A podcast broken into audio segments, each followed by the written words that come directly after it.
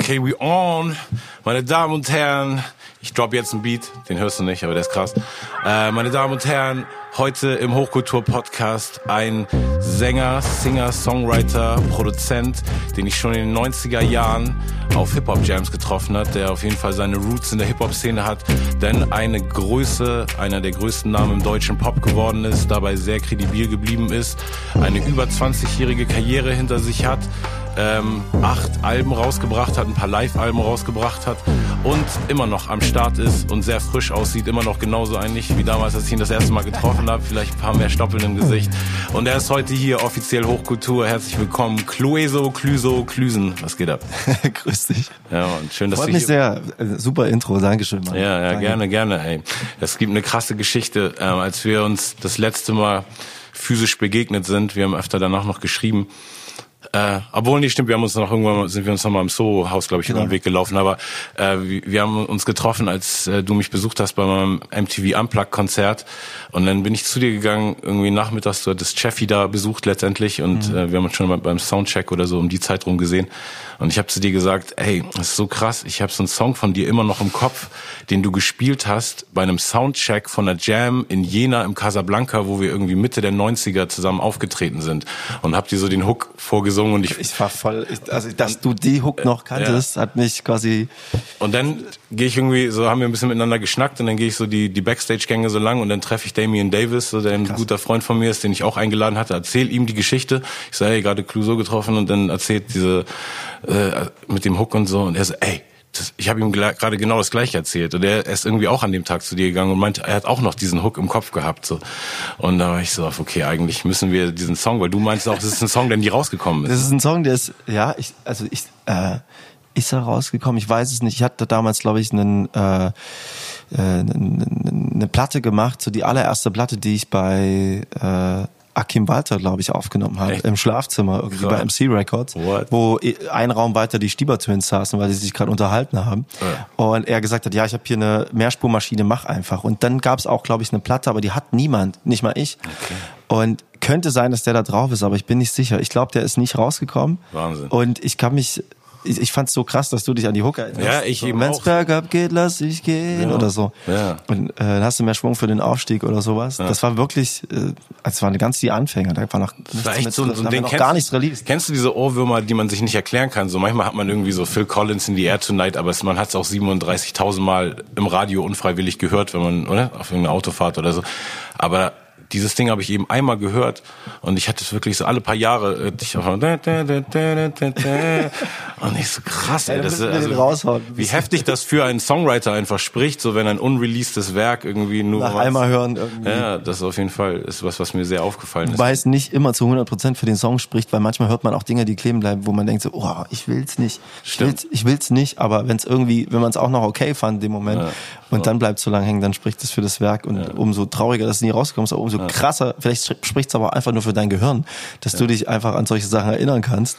Ich weiß, dass ein kleiner negativer Beigeschmack dabei war, weil ich und Dynamite saßen da, glaube ich, oder Dynamite und ich. Ähm, und ich glaube, wir haben so ein bisschen gesagt, ich glaube, er versucht ein bisschen wie Eisy zu klingen. Wie also so, dass, genau, dass du so ein bisschen so von der von der Nasalität, so was dann später gar nicht mehr so in deiner Musik war, dass du so. Das ist auch in den Anfangsphasen, war das auch so. Ich glaube, da, ähm, das ist auch, ich, das finde ich wiederum faszinierend bei Leuten, die äh, Musik machen, wenn die von Anfang an so fertig klingen. Also schon so, Ja. ohne Mimesis, Nachahmung oder was sie auch immer cool fanden. Weder vom Sound, so wo man, also ich habe das ja im Hip-Hop gemerkt, als so die Roots-Alben rauskamen, diese kettige Snare und so, das, das haben dann alle irgendwie auch ausprobiert oder diese Come On Sense Sachen oder Talib Kweli, diese Snares einfach, so ein bestimmter Sound, den jeder ausprobiert hat, wo ich dachte so, okay, äh, und wenn man das irgendwie schafft, da zu sein und einfach genauso klingt, wie man klingt, so Nora Jones oder Jack Johnson, okay, da ist dann auch oftmals nicht mehr viel passiert, klang dann immer sehr gleich, aber ich klang damals auf jeden Fall immer so ein bisschen wie Sachen, die ich cool fand. Ja, ich Konnte ich dann irgendwann ablegen irgendwie, deswegen die Stimme klingt, als hätte ich einen Heliumluftballon eingeatmet, so in, auf dem ersten Album, Text und Ton zum Beispiel. Ja. Ja, bei mir auch total. Wenn ich alte Sachen höre, dann denke ich so, hä, es kann gar nicht sein, dass meine Stimme, meine Sprechstimme auch so hoch war. Das heißt, ich muss ja automatisch so, sobald ich im Studio war, so, auf alles klar, ich nehme jetzt auf und dann so, nein, nein, nein, nein. Das ist so einfach so ein merkwürdiger Gedanke, aber irgendwie, ja, es ist auch so die Frequenz anscheinend, wo man, weißt du, so den, das so tackeln wollte. Emilia. Ja, genau. Und dann auch schon nuscheln durch Emilia, was geht da? Voll witzig, auf jeden Fall. Ähm, wann hast du eigentlich genau angefangen mit Musik machen? Was war so der, der Startpunkt? Also so richtig bewusst, ich setze mich jetzt hin und schreibe Songs, glaube ich, war das so 94. Hm. Aber davor habe ich äh, äh, davor geträumt, Musik zu machen, schon als, als Junge. Ich habe neulich, was heißt neulich, vor, vor, ein, zwei Jahren habe ich meine E-Mail gekriegt mit so einem, äh, kannst du dich daran erinnern? Natürlich nicht. Hm. Es gibt diese äh, in der Klasse hat man so rumgereicht, so Bücher, Lieblingsessen, ja, Lieblingsfilm ja. und was willst du mal werden? Ja. So, und da stand da irgendwie Kranführer, Sänger will ich unbedingt werden, Klar. Rockstar und irgendwas. Also den Wunsch gab es schon immer. Meine Eltern haben mich auch regelmäßig irgendwie irgendwo stehen sehen und dann habe ich irgendeinen Song gespielt.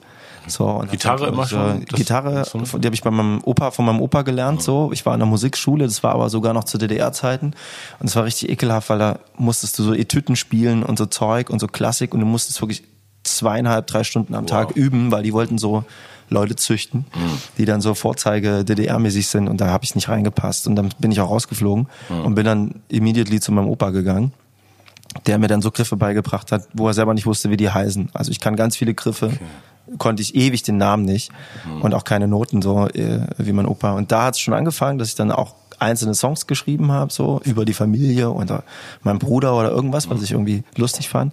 Aber so richtig da sitzen und sagen, ich will das jetzt machen und ich gehe den Weg, ist, glaube ich, dann passiert durch die Hip-Hop-Szene, in die ich reingerutscht bin und äh, die ersten Wildstyle äh, äh, Sachen, die wir geguckt haben und ich dachte so, ich will auch sowas machen. So und dann fing es eher mit Breakdance an und irgendwas und dann habe ich gemerkt, okay, Musik machen. Da und war das war das noch DDR-Zeiten? Nee, nee, das war nach der Wende. Ja. Das war genau Walzteil, die Sendung auf äh, MTV, meine ich. Heißt die Walzteil? Freestyle? Freestyle, Freestyle, ja, Freestyle Sorry, genau. ja, genau. Freestyle. Die, ja. so, zu, in der Zeit hat es mich irgendwie so erwischt mit der Hip-Hop-Kultur äh, und dann habe ich gemerkt, okay, Breaken sind die schneller, beim Graffiti ist der besser und mhm. dann saß ich dann, habe Songs geschrieben, habe gemerkt, mhm. da bin ich jetzt äh, in meinem Umfeld irgendwie der Fresheste und deswegen bleibe ich da dran.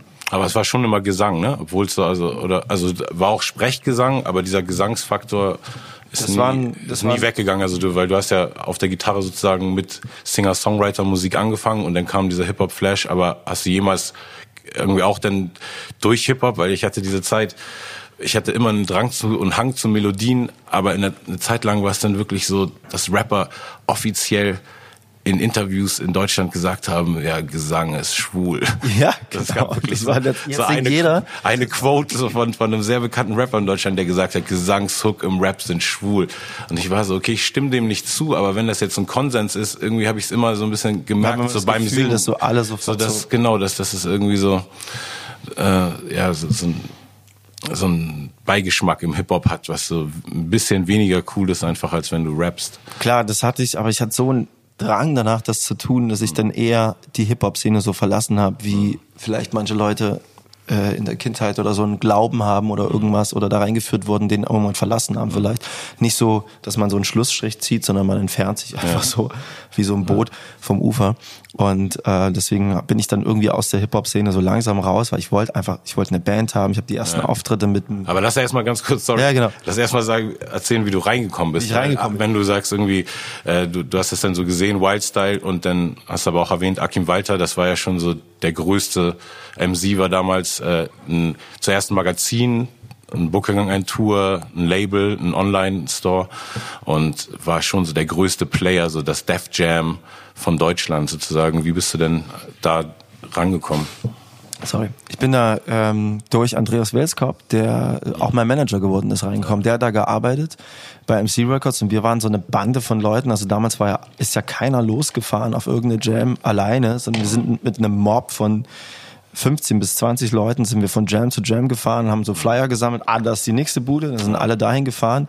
Dann haben wir so eine Art, zu DDR-Zeiten gab es da so eine Art Patenbrigade. Also man hat sich eine, eine Partnerstadt rausgesucht, die auch Bock auf sowas hat. Bei uns war es Ilmenau, 6300 Crew und gab so zwei Possis, war so bei uns war das ähm, Vostok Mob war so die Erfurter mhm. Posse und äh, äh, Rowdy Club und dann gab's die Ilmenau und dann sind alle zusammen auf Jams mhm. gefahren.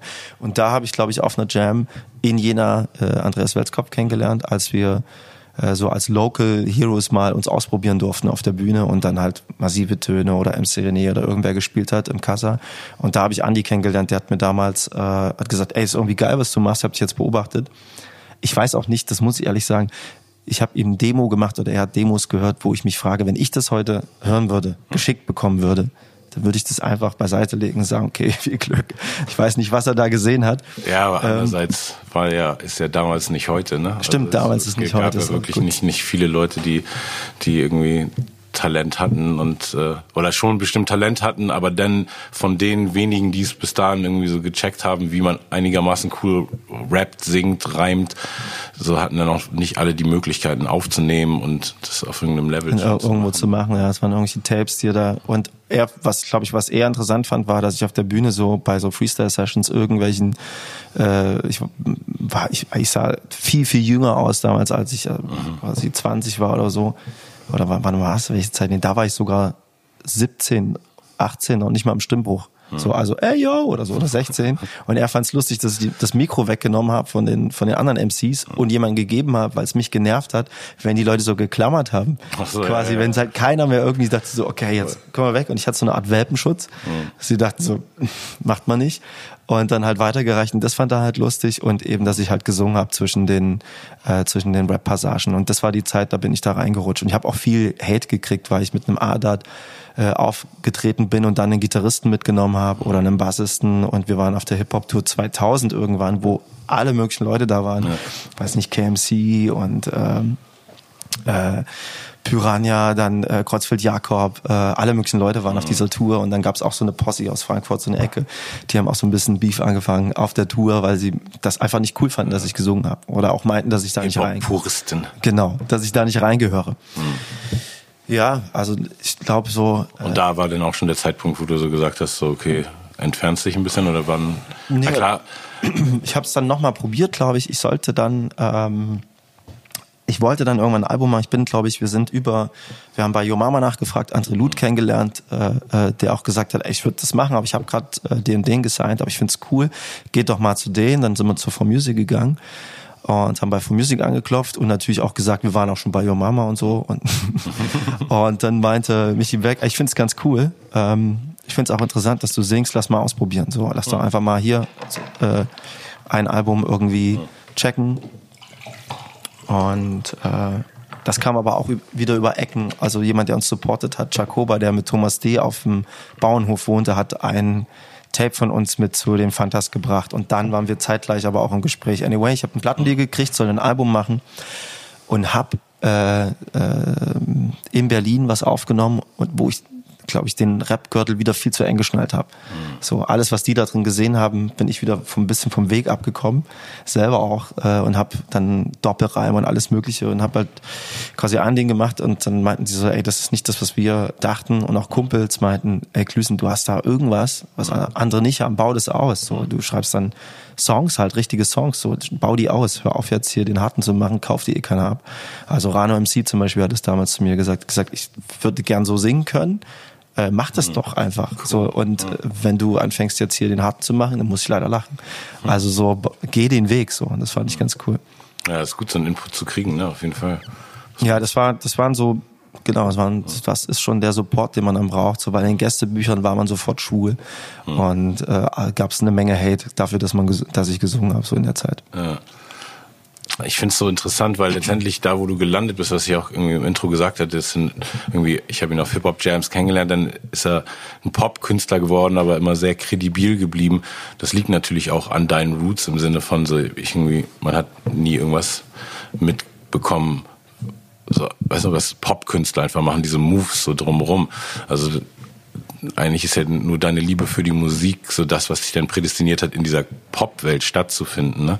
Ähm, wie war das denn ab dem Moment, wo du dann von, von Form Music dann mit dem Album rauskamst und dann aber so ein Popkünstler wurdest, der eben nicht nur auf Hip-Hop-Jams und in dem Rahmen stattfand, sondern ähm, und im Sinne von wie viel Temptation und Angebote waren da von, von Leuten, Sachen, Labels, Firmen, Werbedeals, so dass man, weißt du, wenn du in den Weg gegangen wärst, also gab es die Möglichkeit, den Weg zu gehen, so, oder war, hat sich alles eh immer so natürlich ergeben, dass, dass man dich jetzt so für den kennt, wie du. Weil ich finde, das ist eben schon so ein, so ein sehr krasser Gratwanderung, wenn du also ich könnte dich jetzt nicht guten Gewissens in einem Atemzug aufzählen mit so Popkünstlern wie Mark Forster und und Tim Bensko und so. Ich finde, weißt du, also sind eh eine jüngere Generation, aber irgendwie ist auch vom Radio-Play-Faktor so, das sind auch schon die, weißt du, die so die Radiosingles immer haben wie du so, aber es ist irgendwie ein, ein ganz anderer Schnack. Und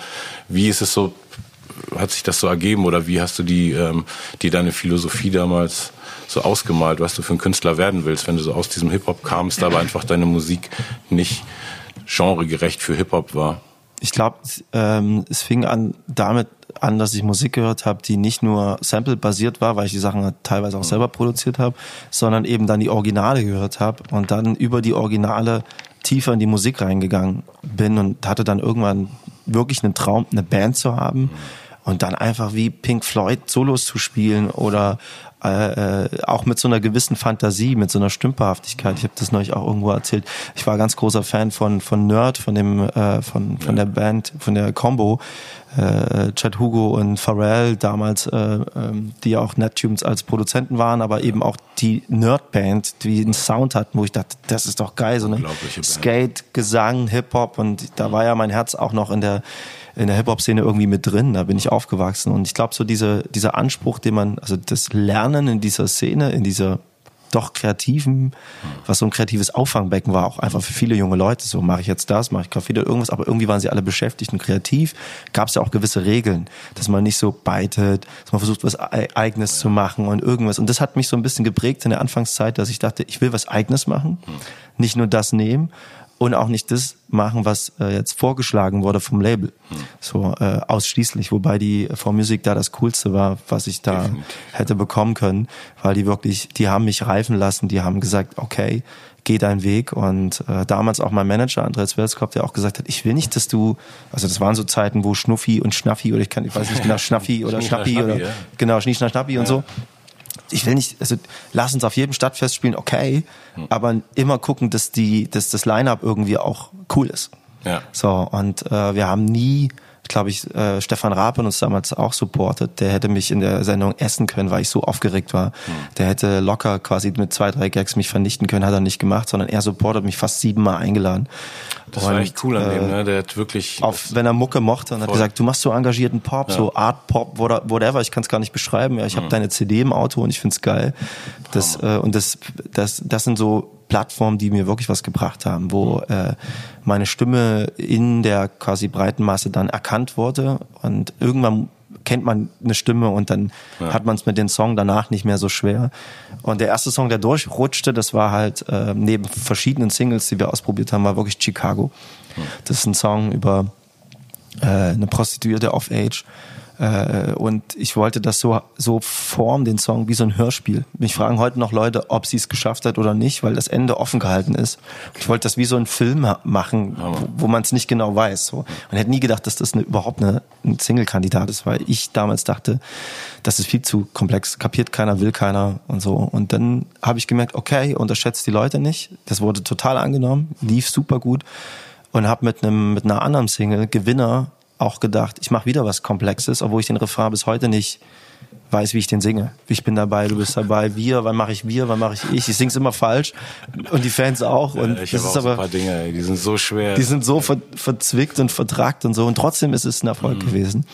Und dann dachte ich, okay, ähm, das wird vielleicht mal ein Ding so. Äh, ich hatte auch immer Schiss vor vor diesen diesen krassen äh, Pop mit allen Registern, also ja, mit alle genau. Hebel ziehen. Ja. So und deswegen hatte ich ganz Schiss vor Pathos. So, ich fand, ich hab das, fand das bewundernswert, wenn ein Xavier Naidoo es geschafft hat, ne, so seinen Platz in der Musik so rein zu meißeln in den Song, dass er wirklich eine Hook hat, die so kleben bleibt. Aber ich hatte Schiss vor diesen Arme ausbreiten, äh, was viele gemacht haben, und dann so eine richtige Hook anzubieten. So. Ja. Äh, den Angst, die Angst habe ich jetzt übrigens nicht mehr. Äh, und deswegen bin ich, habe ich dann versucht, eine andere Lösung zu finden. Bei Gewinner zum Beispiel ist es so, der Refrain ist einfach tiefer als der als die Strophe. Okay. Und ich dachte, geht ich nach unten statt der geht nach unten statt nach oben ja. geht. Da waren immer alle verwirrt, auch vom Label. Und gesagt, mhm. du fängst eine, eine, Strophe an, die so hoch ist und deine Hook ist dann tief. Mhm. Ich so, ja, aber wenn du jemand was privat sagst und ins Ohr flüsterst, schreist du den ja auch nicht an. Mhm. Vielleicht ist das so was Nahes. Und dann wurde so dieser narrative Style irgendwie auch zu meinem Stil und dann mhm. war schon auch ein sehr großer Traum, einen Freischein zu haben, dass ich irgendwann mal, also habe ich wirklich davon geträumt, dass ich alles machen kann. Mhm. Das war ein Traum, ohne dass jemand meckert, gerade weil es so viel Gegenwind gab. Vielleicht schaffe ich es ja irgendwann mal eine Strophe zu rappen und zu singen und das auszuprobieren, mit einer Band was zu machen und mit einem Beat und alle finden es okay. So. Mhm. Und? Klappt ganz gut. Aber Schiss habe ich immer noch. Klar, Wenn man irgendwas raushaut und denkt so, okay, das ist jetzt vielleicht doch, doch vorbei an allem oder, ja, oder zu drauf. Gibt's mhm. auch. Ich hatte zum Beispiel bei der ersten Nummer jetzt von den neuen Sachen, sag mir, was du willst. Äh, das war so eine fiese, klebend Hook dass für mich klar war, ich will jetzt definitiv keinen Love-Song da drauf schreiben. Wie kriege ich das hin, dass ich das Feeling nicht absterben lasse?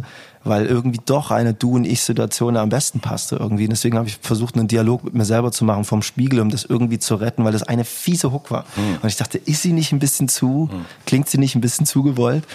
Ich bin aber ganz happy. Es ist, eine, es ist auch, äh, ich glaube, es ist immer projektbezogen. Ich habe davor ein Album gehabt, Handgepäck heißt es, hat kaum Hooks ist ganz in sich gekehrt auf der Gitarre und wirklich ein Liebhaberstück und das sieht man auch an den Verkaufszahlen. Und jetzt äh, mache ich eher ein Pop-Album, so, aber mhm. eben auch mit diesem, mit diesem engagierten Ding halt. Hm. Ist interessant, ne, wo diese, wo diese eigenen Geschmacksparameter wohl, wohl herkommen. Kannst du es bei dir wirklich direkt an, an Ursprüngen also kannst du die Ursprünge dir direkt verfolgen und sagen, ja, der und der Artist hat mir quasi beigebracht, dass man, dass ab dem und dem Level ist es cheesy und und ab dem und dem Level ist, ist zu viel Pathos. Das interessiert mich immer bei Artists. So, warum, warum man so wird, wie man, wie man wird und das warum. Das ist eine gute Frage. Ich habe ehrlich gesagt ziemlich viel Hate für die deutsche Szene gehabt, persönlich, mhm. wenn ich was gehört habe. Mhm. Und fand Sachen so scheiße, dass ich dachte, dann darf ich das aber auch nicht selber machen. Mhm. Ähm, oder ich habe mir also gerade Sachen jetzt Pop-Szene und, gerade im Pop die Charts, so, was, was so die Hits sind und die Ansprüche an Hits. Genau, was die Ansprüche an Hits vor allen Dingen auch in einer gewissen Zeit waren. Ich finde jetzt äh, changed, äh, changed sich alles auch ein bisschen, weil viele über Toplines, so nennt man das ja, äh, so Gesangsmelodien gehen und versuchen erstmal einen Vibe zu schaffen. Damals war der Vibe noch nicht mal so geil. Da war es quasi so mit allen Registern und was man richtig gespürt hat, okay, hier redet Produzent, Plattenfirma, alle Drums was und singen so ein bisschen in so eine gewisse Richtung. Und das fand, da fand ich so viel Scheiße, weil ich dachte so, gerade wenn man sich bestimmten also ich habe mich da auch so künstlich gerne aufgeregt. Hm. So, äh, so richtig, dass Freunde meinten, dann krieg dich mal wieder ein. Ich so, das ist nicht so ernst, aber ich will mich auch darüber aufregen, ja, weil ich darf es auch nicht geil finden. man und braucht Feindbilder. Man braucht da so ein bisschen einfach, um aus sich selber auch ein bisschen was Besseres rauszukitzeln. Und dachte auch immer, ein Drehbuch ist so gut wie der schlechteste Dialog. So und mhm. äh, da habe ich Sachen gehört, wo ich dachte, das fängt ja schon scheiße an. So und äh, vielleicht das war eher so ein Ansporn. Und manchmal ähm, klar, alte Leute, ältere Künstler wie Sting oder Bob Dylan, Neil Young, das waren so Vorbilder auf, auf, auf, auf Platten, wo ich dachte so, klar, die haben auch massiven Erfolg gehabt mit Songs und äh, oder Bruce Springsteen, krasse Hooks auch, so oder auch Grönemeyer und äh, aber die Frage ist ja immer, ab welchem Punkt einem das analytisch wirklich bewusst wird. Also weil ich, ich, ich denke manchmal so, ich höre manchmal Texte von mir mit 20 und denke, wow, ich war schon ziemlich schlau, aber dann wiederum denke ich jetzt so mit Anfang 40 in anderen Situationen über mich als 20-Jähriger so ich weiß nicht, ich war nicht so wirklich schlau. So. Und dann ist es eben interessant, dass man dann aber trotzdem mehr schon ähm, so, so Geschmack und, und so Soul-Messlatten hat, wo man einfach weiß, okay, ab dem Punkt ist es mir einfach so, nee, das, das mache ich nicht als Single oder das, so will ich den Hook nicht haben. Es muss nicht so krass aufgehen oder nein, nur weil das Feature jetzt vielleicht vom Label vorgeschlagen wird, muss ich es nicht unbedingt machen, so wie man einfach seine, seine Integrität da. Äh wie man so die Parameter irgendwie. Ich glaube, es geht darum, dass man als junger Mensch schon ein ziemliches Gefühl hat, wo man so in einer, also in, in einem Gefüge von anderen Menschen steht, so mhm. wo man sich da selber sieht, so dass man sagt, so ich habe halt äh, irgendwas da mehr als das und damit sich das abhebt, darf ich da nicht lang gehen, weil sonst werde ich da immer reingesteckt. So. Oder man wird reingesteckt und fühlt sich in dem Pool der anderen nicht wohl und sagt so, ich will, ich sehe da aber irgendwas anderes. Ich kann es nicht genau erklären, ich muss da raus. So. Vielleicht ja. wehrt man sich da. Das ist schon was sehr Schlaues. Ich glaube, wie junge Leute und Kids auch sich Freunde suchen, die absolut passen, mhm. ohne dass sie eine Ahnung haben. Manchmal ist es ja so, als Kind ist es ja eher so random. Der, der ist genauso groß wie ich, cool. Mhm. So, und dann später, aber in der Jugend merkt man so, man baut so eine Clique mit so gleich, mit Leuten, die so ein, eine ähnliche Denkweise haben. Mhm. Und das, wenn ich mir die Freunde angucke von damals, denke ich, das war schon sehr schlau. Aber die Aktion, die man gebracht hat, oder manche Aktionen, die man gebracht hat, waren sehr dumm. Und manche Schlauheit war so Good Will Hunting schlau. Stimmt, ja. So, dass man Fall. so die Leute beschreiben konnte, ja. wie es in irgendeiner Kirche aussieht, aber nicht weiß, wie es da riecht, mhm. weil man sich, weil man so jugendlich war und dachte so, ich weiß jetzt alles. Mhm. So, ich habe jetzt irgendwie hab Prophezeiung von Celestine gelesen und bin jetzt, mhm. jetzt weiß ich's. Ja, das, das ist ein gutes, gutes Bild auf jeden Fall. Ähm, wenn man auch an dich denkt, finde ich als Künstler irgendwie ist es auch so ein Faktor, äh, den ich auch immer an dir mochte, weil es auch ähm, so ein Faktor ist, der bei mir immer mitgeschwungen ist, nämlich dass dass du auch so ein Dude bist, der irgendwie was aufgebaut hat, noch für andere Leute. Also du hattest ganz lange, der Zughafen war der, der Name, ne? Genau, Zughafen, Erfurt, ja. Ähm, und ähm, so, so, so, einen eigenen, so einen eigenen riesigen, großen, kreativen Space in Erfurt und hast ähm, sehr viel Zeit, Geld, Liebe, Herzblut da rein investiert, damit andere Künstler und du da irgendwie eine Möglichkeit haben, was aufzubauen. Ähm, da würde ich gerne ein bisschen mit dir drüber reden, weil ich auch so viel Erfahrung in dem Sektor habe. Ich glaube auch wahrscheinlich ungefähr zur gleichen Zeit. Oder wann war das bei dir, so, wo du das angefangen hast aufzubauen? Ich würde sagen, ich bin zurück. Ich habe ja drei Jahre in Köln gewohnt. Dann haben wir auch über die DB Immobilien so einen alten, so eine Ecke direkt am Bahnhof mieten können, so ein Studio gehabt. Und dann bin ich irgendwann weggegangen, ich glaube 2000, 2000 noch was, so, oder 2000 rum. Da ging es dann los mit dem, mit einem alten Güterbahnhof, den wir auch über DB Immobilien in Erfurt äh, gemietet haben. Und das Ding versucht haben, so schnell wie möglich voll zu machen mit Leuten, die wir cool finden, damit da nicht irgendwie oben drüber plötzlich äh, jemand einzieht, wo uns nicht passt. Und dann ging das sehr schnell, dass da auch so ein Magnetismus entstand und man sich Jobs hin und her geschoben hat, eigentlich nichts verdient hat und irgendwie und wenig Leute quasi auch verdient haben. Und dann äh, gab es halt ein paar Leute, die äh, Erfolg hatten und dann haben wir das halt irgendwie geregelt, die vorne weggelaufen sind. Und das war auch eine Idee damals. Äh, ich fand es halt geil und hatte auch den Traum, wie eine Band zu haben, wie die Beatles zu sein, obwohl ich eigentlich mehr als Solokünstler wahrgenommen wurde und ja. diese Diskrepanz zwischen ich möchte eine Band haben wie die Beatles mhm. sein und haben und da irgendwie und trotzdem steht da immer Clouseau drauf. Das war auch für die Band sehr verwirrend. Und gleichzeitig dachte ich auch, äh, ich möchte mit meinen Freunden auf Tour gehen. Ich will, dass da jemand für mich kocht, den ich kenne und mhm. den, der vielleicht auch keinen Bock hat, jetzt im Restaurant zu arbeiten, sondern mit mir auf Tour geht oder äh, du hast dich doch schon immer für Klamotten interessiert, willst du nicht das bei mir mitmachen und so und hatte einen Haufen Freunde um mich geschart, die äh, Jobs gemacht haben. Das war aber auch gleichzeitig genauso äh, das Lebensmodell von Andreas Welskopf, mein Manager. Hm. Also wir sind da echt so äh, äh, connected an der Stelle extrem, dass wir gesagt haben, wir wollen auch Leute supporten. So. Und wie, inwiefern oder wie lange ist das ähm, positiv aufgegangen, das Unterfangen? Ich glaube, solange wie die Feelings gut waren, hm und ich mich dafür nicht interessiert habe, was ich verdiene oder verliere. Mhm. So, ich glaube, äh, erst als die ersten äh, Aufrechnungen oder Feelings auch kamen von von Leuten, die sich nicht wohlgefühlt haben, weil man in so einem Gefüge, wenn äh, man für einen Künstler arbeitet oder mit einem Künstler, hat man auch wenig Aufstiegschancen. Da gibt's halt den Künstler und du kannst jetzt nicht Vizepräsident bei VW oder so werden und dann irgendwann sitzen die alle beim Geburtstag äh, mit ihren Cousins und Familien, die alle schon in Firmen auch sich was aufbauen können. Und dann entstehen auch Unzufriedenheiten, dass vielleicht jemand weg will oder äh, bestimmte Situationen, keine Ahnung, oder man ist nur für das Ding aktiv, das war mir, ging mir auch am Sack, dass so viele Fragen auftauchten für dieses Gefüge, was wir da aufgebaut haben, diese kleine Enklave. Mhm dass ich dachte, oh, es raubt zu viel Zeit. Aber wenn ich jetzt mal überlege... So Hausmeistertätigkeiten. Ja, so alles quasi so. Vom wer, was, wie. Es ja. gab ja sogar äh, einen Hausmeister mit einer halben mhm. Stelle und einen, ich nenne es mal so, gordischen Knoten von Co-Abhängigkeiten. Mhm. Und gesagt hat, komm, ich nehme dich mit, ich tue dir den Gefallen. Mhm. Aber dann musst du, wenn ich dann nochmal auf Tour gehe, dann eben nochmal mit auf Tour. Dann strecke ich das jetzt vor und dann, und dann entstehen aber so Feelings, dass der dann vielleicht als Beispiel jetzt nur, mhm. ein Kind bekommt und sagt, ich will jetzt aber gar nicht auf Tour gehen. Sag, mhm. verstehe ich, aber du hast es ja gesagt. Mhm. Und dann kommt er vielleicht mit und gibt mir das Gefühl, dass er mir einen Gefallen tut, obwohl ich ihm mal einen Gefallen getan habe. und er das nur, nur quasi mhm. abarbeitet.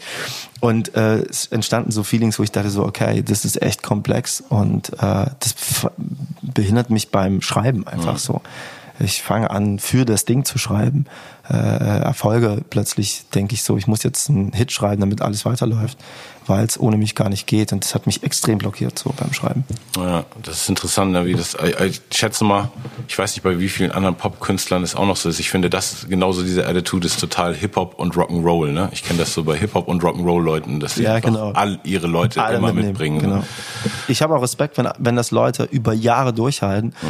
Ich muss sagen, in meiner Crew sind immer noch viele, viele Leute von von damals trotzdem und auch Leute, die das professionalisiert haben und vor allen Dingen noch andere Sachen haben. Und wenn man sich jetzt portioniert trifft und äh, die für die Zeit bezahlt, ist es für mich auch viel, für meinen Kopf auch viel gesünder, weil dann kann ich einfach ein Album schreiben und das Ding liegt erstmal brach, so abgesehen von Corona jetzt irgendwie.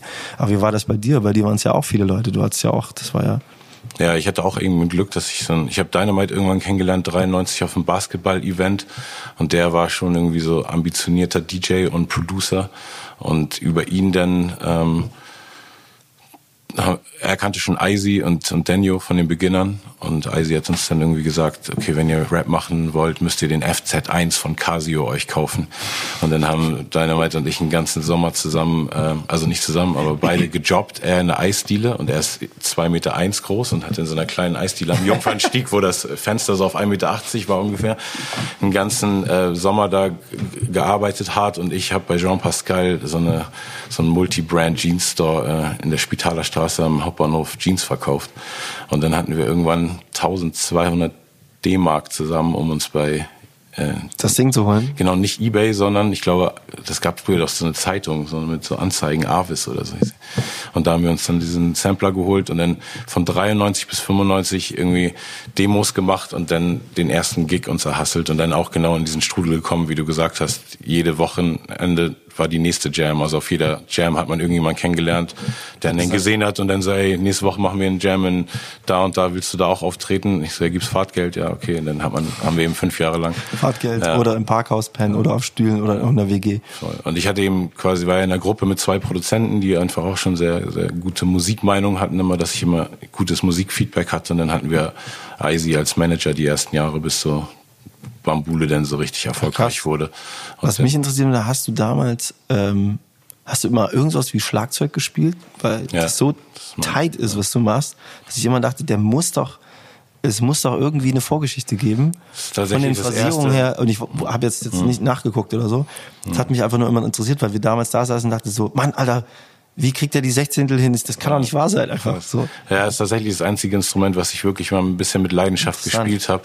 Als ich äh, in der siebten Klasse, 91 war ich da, äh, war, also 91 und ich war 13 und war in der siebten Klasse und da war bin ich aus der Schule geflogen und habe so ein paar Monate in England verbracht und bei so einer Gastfamilie. Du bist von, von der Schule geflogen? Ja, genau. Ich auch. Ja.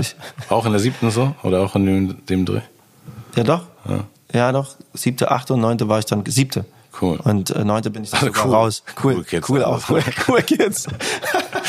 Fliegt auch aus der Schule. Ihr seht, was daraus werden kann. Da auf jeden Fall war ich in England und ähm, da war so eine deutsche Frau in dieser Village und ihr Sohn hat ein Schlagzeug und da durfte ich ab und zu üben. Dann bin ich zurückgekommen, habe meiner Mom gesagt, ich will Schlagzeug spielen, habe dann auch Unterricht gehabt und ein Schlagzeug bekommen mit Aus Aussicht auf den Proberaum und dann wurde aber dieser Bunker irgendwie abgerissen und dann habe ich es irgendwie auch nicht hingekriegt, war die Leidenschaft dann doch nicht so groß, um irgendwie mir einen Proberaum zu besorgen und dann stand das Schlagzeug irgendwie so aufgetürmt in der in der Speisekammer bei uns und ich habe ähm, den Unterricht gemacht, aber wurde nicht richtig besser, weil es ja so viel was, Motorik einfach ja. ist ja eigentlich nur Übung. Die ganze so. Zeit üben, üben, üben. Ich habe irgendwie gefühlt so zwei Jahre lang jeden Tag wieder oder jede Woche wieder im gleichen Level angefangen und dann irgendwann das Ding verkauft und mir meinen ersten Sampler gekauft. Ne? Aber die Geschichte, ich finde, das merkt man dem Flow an. Und ich merke das auch, weil Udo hat ja auch Schlagzeug gespielt, Udo Lindenberg. Ja.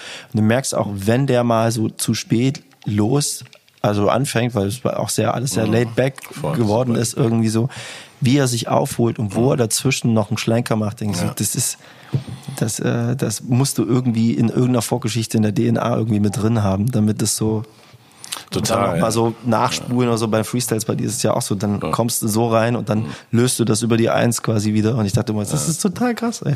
Ich habe auch mal äh, mit so einem Kollegen von mir, Florian Weber, der ist ein sehr virtuoser Jazz-Pianist, mit ihm mal was gemacht für den Jazz-Echo in Hamburg und da habe ich ihm so eine Strophe, die ich auf dem Beat gerappt hatte und die sehr super vertrackt war, einfach so Flow- und Silbenmäßig. Ne? Aber es ist nicht das, was auf dem auf den auf den Unplugged drauf Nee, ist. nee, genau. Das nee. Geschichte. Aber das basiert so ein bisschen darauf. So. Und da, da meinte ich so, guck mal hier, das ist so eine super abstrakte Strophe. Kannst du nicht einfach irgendwas spielen, was so Silbe für Silbe auf meinem Flow ist?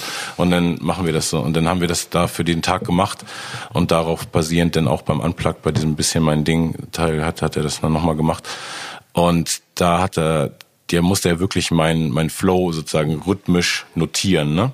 Und hat mir danach erzählt, dass so das rhythmische Pattern, so, weil das ist ja auch im, im Grid, das ist ja nicht einfach au- auf eins, zwei, drei, vier oder Sechzehntel oder das ist ja teilweise super irgendwo dazwischen.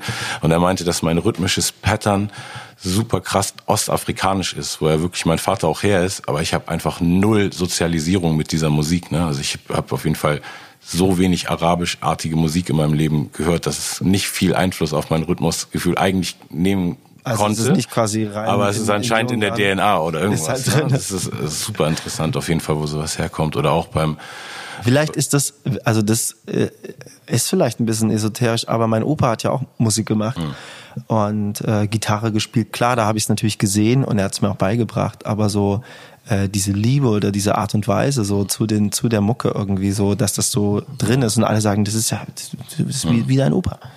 Krass. Quasi so und ähm, Auch Performen war für dich immer schon was Natürliches. Also das hat nicht erst angefangen mit den ersten so Hip-Hop-Jams und- oder, oder Local-Sachen, sondern warst auch so ein Performer schon in deiner Familie oder in der Schulzeit. in den ich also in den jungen Jahren war ich schmerzbefreit Hm. also wirklich so also wo meine Eltern gesagt haben was ist mit ihm so warum hat er da keine Hemmung so Geil. so dass man das äh, äh, erzähle ich gerne also nach der Wende gab es ja nicht viele Angebote, was man so machen kann. Hm. Und dann gab's so Country-Feste. Da sind alle irgendwie wie die Irren sind auf Country-Feste, obwohl keiner Country gehört hat. Country, nicht Country, Country. Äh, wo so ein Bulle ist zum Reiten und irgendeine Bühne und dann irgendwie sitzen die Leute in so einem Ding. Ja, es- wie so Rummel, quasi wie so ein Jahrmarkt. Gab's dann irgendwie so Weihnachtsmarkt irgendwas und sind alle da hingefahren irgendwie, haben sich Trucks angeguckt oder irgendwas, keine Ahnung. Und da bin ich auch einfach auf die Bühne. So, habe gesagt, ja, ich bin Thomas, ich will einen Song singen über meinen Bruder oder meine Eltern, er ist ein Nerver, hieß der Song. Das ist ein so ein Ding, meine Eltern danach, wieso, warum und wo ist der Typ und wie kommt er da drauf? Und äh, das habe ich aber verloren dann in der Jugend. Ich glaube, da, da äh, äh, entsteht ein andere, anderes Schamgefühl irgendwie. So als Kind weiß man, man hat so diesen Bonus, diesen Kinderbonus und kann noch mal Sachen machen, wenn man das eh schon drin hat Ja. und irgend so eine Grundenergie hat meine äh, quasi diese äh, ich war ja ich war ja in der äh, mit zwölf dann weil ich so hyperaktiv war. Laut der Schule war ich mal kurz in der Nervenklinik äh, für sechs Wochen in so einer Kinderpsychiatrie in der ich jetzt mein Studio habe. Krass, und da ist es, ist es nochmal rausgekommen dass ich quasi so eine Energie habe aber ich war viel schüchterner. Ich hatte richtig in den ersten äh, Auftritten äh, hätte ich sterben können vorher so. Äh, auch, gerade auch, auch Szene wenn dann Leute da waren die man cool fand oder irgendwas. so, das war okay. so Also da hatte ich deine, da, die, die, die Vorschule sozusagen dann nicht, ähm, Ne, doch, dieses, hat dieses, dir nicht geholfen, weil ich denke irgendwie immer, es geht eigentlich alles um ähm, positive ähm, Gefühle, wenn man Sachen das erste Mal macht. Ne? Also wenn man irgendwas anfängt und dann hat man Erfolg damit, ist es leichter, das weiterzumachen, als wenn, wenn du direkt auf die Fresse fällst. na, vielleicht war es dann die Hip-Hop-Szene, die sehr, äh, es gab wirklich sehr schnell Hate, wenn irgendwas nicht gestimmt hat. Und Menschen haben sowieso ein gutes Gefühl, wenn man selber mit sich in irgendeiner Phase steckt, wo man nicht genau weiß, bin ich Fisch oder Fleisch. Also es war ja wirklich eine Zeit, wo ich selber nicht wusste, bin ich jetzt Sänger oder Ja. so eine Art Rapper oder so eine Art sanfterer Rapper oder keine Ahnung, was ist das eigentlich so? Sanft-Rap. Sanft-Rap. ja, weil ich auch als Typ nicht der harte Typ war, so. Ja, ja, aber irgendwie sehr viel Liebe für diese Szene und diese Geschichte hatte und Mos Def ein Riesenvorbild war äh, von der Art zu singen, dieses da na na na na na. Das habe ich mir total angeeignet am Anfang. so erstmal safe auf diesen Tönen abreiten. Du auch? Total, war wirklich, ehrlich gesagt, mein ich glaube schon so der, der Grund, warum ich viel mehr gesungen habe. Ich, ich glaube, auch. jeder Sänger, ne, hat so einen, so einen Sänger, wenn er den hört, dann ist er so auf, okay, wenn, da, da sehe ich mich so. Genau. Das ist so meine Range oder da, wie ich meine. Like ja, und so, das war absolut, und das war auch wahrscheinlich, weil es nicht so ein, so ein, äh, wie sagt man, so ein, so ein, so ein Sportgesang war, sondern einfach so ein, genau, Vibes, so, ein, ne? so, ein, so ein Vibe. So. Mhm. Und äh, äh, das habe ich dann eher gesehen. Aber ähm, ich glaube, vielleicht hat der Hate das ein bisschen platt gemacht in äh, diese Sicherheit. Mhm. Oder auch einfach, dass man, dass man, ja, dass man einfach so ein anderes Schamgefühl hat mhm. als Jugendlicher oder so. Mhm. Aber diese Grundenergie da drin, die hat mich immer auf die Bühne rennen lassen. Ich, es war so eine Mischung hinterm Vorhang, lass mich jetzt raus, mhm. ich will hier alles platt machen und scheiße, ich will hier weg. Es war so diese. Haben wir es dir angemerkt oder war es eher so, dass es du für, für dich und Leute sagen, ey, du sahst voll entspannt aus? Äh? Auf der Bühne, also meine Freunde hinter der Bühne ja, weil, ich, weil man sich gegenseitig gleich ja. tot nervt, wie aufgeregt man ist. Aber äh, auf der Bühne äh, Kumpels überhaupt nicht. Ich meine, hat man gar nichts von gemerkt. War super easy so und beim wird dann eher so, glaube ich, wenn Panik entsteht äh, auf der Bühne, wird man eher langsamer. Ja, also man, ich wurde da nicht hektischer, sondern es wurde eher noch so zeitlupenartig, weil ich gemerkt habe, hier klappt ja gar nichts. Mhm. Irgendwie so und dann macht man das mit Coolness weg oder so. Krass.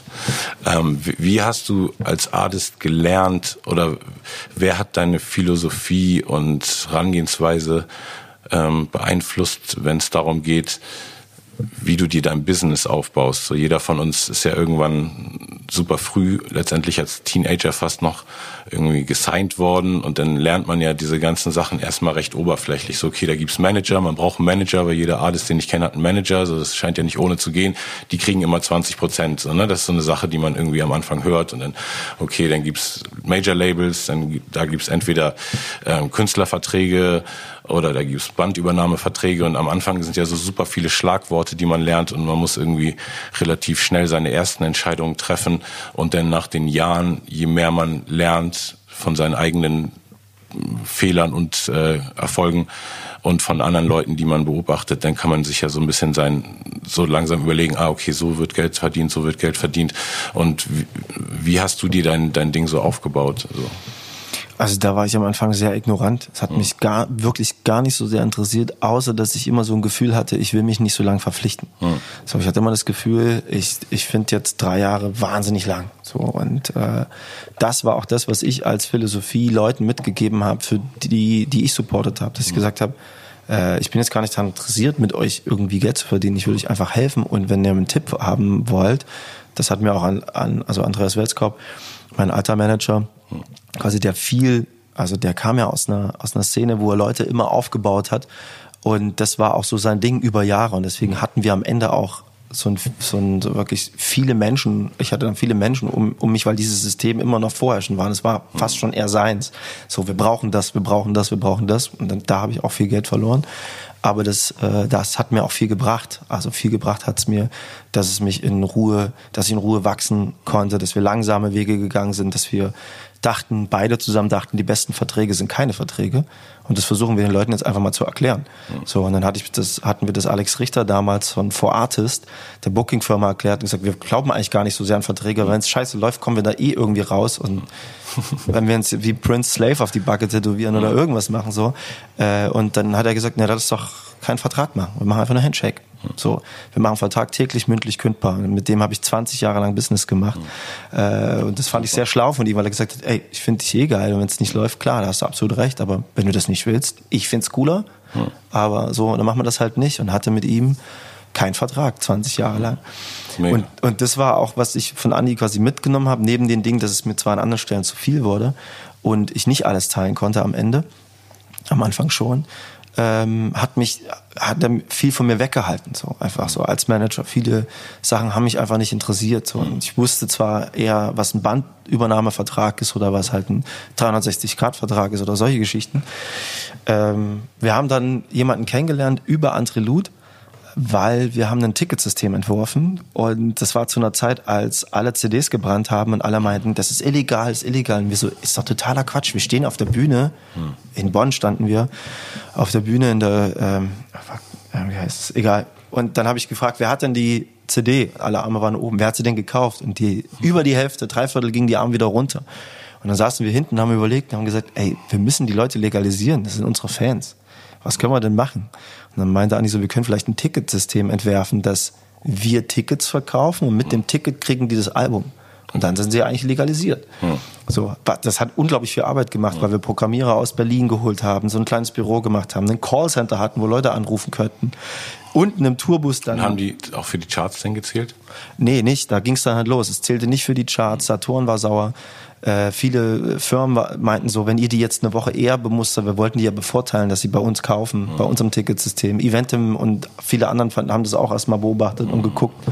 Und viele Firmen so, viele Ticketfirmen irgendwie haben halt geguckt, es gab jetzt nicht den expliziten Gegenwind, aber es äh, stieß schon an Hürden mhm. an der Stelle. Dann hast du gemerkt, okay, wir haben jetzt eine Schlange in der Location im Winter, weil wir Scanner haben und mhm. die Leute frieren. Wir müssen das irgendwie noch schneller machen, ah, okay. dass die nicht keine Nachteile haben. Dann mussten wir Punks äh, beauftragen, die das System bombardieren, um zu gucken, wie kann man es bescheißen, weil die ersten Leute angefangen haben, uns zu bescheißen und so weiter. Und wir dann Freunde in einem Art Callcenter im Zughafen, Freunde von uns und Freundinnen, die mit einem Telefon da hingen und Fragen beantwortet haben für die Fans, weil wir quasi eigentlich nur, und dann haben wir noch nicht mal die Kohle in die eigene Tasche stecken können, sondern in dieses Ticketsystem investiert. Ja, und da ging bei mir dann auch irgendwann die Frage los, dass ich gesagt habe, ey, sag mal, Andi, vielleicht ist dieser diese Innovation irgendwie geil, aber vielleicht ist es gar nicht so meins, weil ich möchte gerne runtergehen ins Studio und jetzt einen Song schreiben.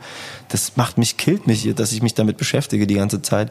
Vielleicht ist bei neuen Ideen wie bei Herr der Ringe mit den Orks, die erste Reihe muss dran glauben und man muss sich das angucken und dann irgendwann äh, äh, was mitnehmen von dem, was man geil findet, wenn es schon ein bisschen entwickelt ist. So da oder man hat einfach, man ist so als Schwerpunkt. Ich war ja als Schwerpunkt Musiker und dann Business. So, das kam irgendwann teilweise auch viel zu spät. Ich war, musste mich dann wirklich auch entscheiden, willst du jetzt so eine Art Puff Daddy sein oder willst du, willst du Sänger und Musiker sein und Künstler? Und deswegen habe ich das dann irgendwann, habe ich mich von allen getrennt. Ich habe mich von meiner Band getrennt, von meinem Management, von dem Zughafen, von allem eigentlich so. Naja, aber irgendwann muss man, glaube ich, äh, also war es bei dir auch eher Bauchgefühl, was, was es gesagt hat, oder hast du es einmal so durchkalkuliert, was jetzt, jetzt die Pros und Cons wären? Hm, ehrlich gesagt nicht. Es war eher so ein Feeling, dass ich dachte, ich, ich halte es nicht mehr aus. Probleme an der Stelle. Äh, Fragen, die auftauchen da, äh, Fragen, die auf meinem Tisch landen und viele Menschen, die inzwischen Kids haben, wo ich dachte, jetzt sind sie noch. Mir hat auch Wolfgang Niedegen sehr geholfen, äh, ja. ein Musiker, der gesagt hat, so, ey, äh, den habe ich das mal alles erklärt und der meinte so, äh, ja, eigentlich musst du dir keine Sorgen machen. Das, das, die stehen alle noch im Saft ihres Lebens. So, wenn ich jetzt jemanden rausschmeiße, ist es schwierig auf dem mhm. weil die Leute älter werden. So, du kannst das machen. In drei Jahren haben die was Neues. Das fühlt sich nur jetzt wirklich beschissen an. Das war das, es war gut mal von jemandem Älteren sowas zu hören. Hammer. Ja, er, ist, er ist ein OG auf jeden Fall. Shoutout Wolfgang Niedereggen. Ich habe den ja auch kennengelernt in Südafrika bei dem ähm, Sing mein Song, den haben wir zusammen gemacht. Ein geiler Typ, auch oder? sehr ans Herz gewachsen. Er ist ein super, ja. super cooler Mensch und einfach gibt äh, so wenige Leute, finde ich so, die man so sieht, so ältere Künstler, wo man so denkt, so, oh, das ist, weißt du, das ist cool, erstrebenswert. Ja, so, weißt du, man kann das, man kann das lange machen und so auf so einem wertigen Level für sich und seine Fans bleiben. Ja, der ist einfach real durch und ja, genau. So, ja. Der ist super real. Ansonsten war das eine Bauchentscheidung. Das mhm. war ähm, und okay, also, mhm quasi an manchen Stellen gut gelaufen, manchen nicht, weil es eben so eine Bauchentscheidung war. Aber das ist vielleicht dann auch eine Art Talent, dass äh, man spürt, ähnlich wie was wir vorhin hatten, man erspürt so den Weg für sich in diesen, gehe ich jetzt eher einen Trampelpfad oder einen breiten Weg oder mache ja, ich einen total. Umweg.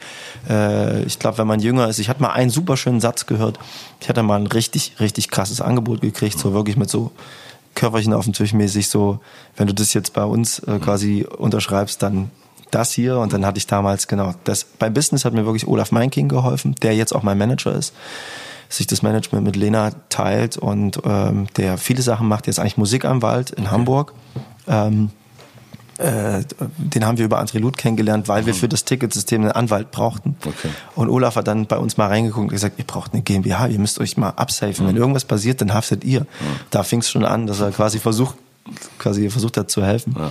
Das war so ein Typ, von dem ich wirklich viel über das Business gelernt cool. habe. Und es gab diesen einen Moment, als dieses Angebot auf dem Tisch lag, äh, äh, wo ich gesagt habe, was würdest denn du machen jetzt an meiner Stelle? Und er so, ich als dein Anwalt würde sagen, mach das, sowas kommt nicht nochmal. Ich so, ja, was würdest du als mein Freund sagen? Also ich als ein Anwalt würde sagen, das ist eine super Chance, sollte man einfach machen. Ich so, aber was sagst du als mein Freund? Bei Anwälten ist sowieso schwierig, die haben es gelernt, Ja. Dinge so zu äußern, dass sie dafür nicht verhaftet werden. Und ich so, nee, Digi, was sagst du als mein Freund? Er so, ich weiß nicht. Ich in deinem Alter würde vielleicht den landschaftlich schöneren Weg fahren.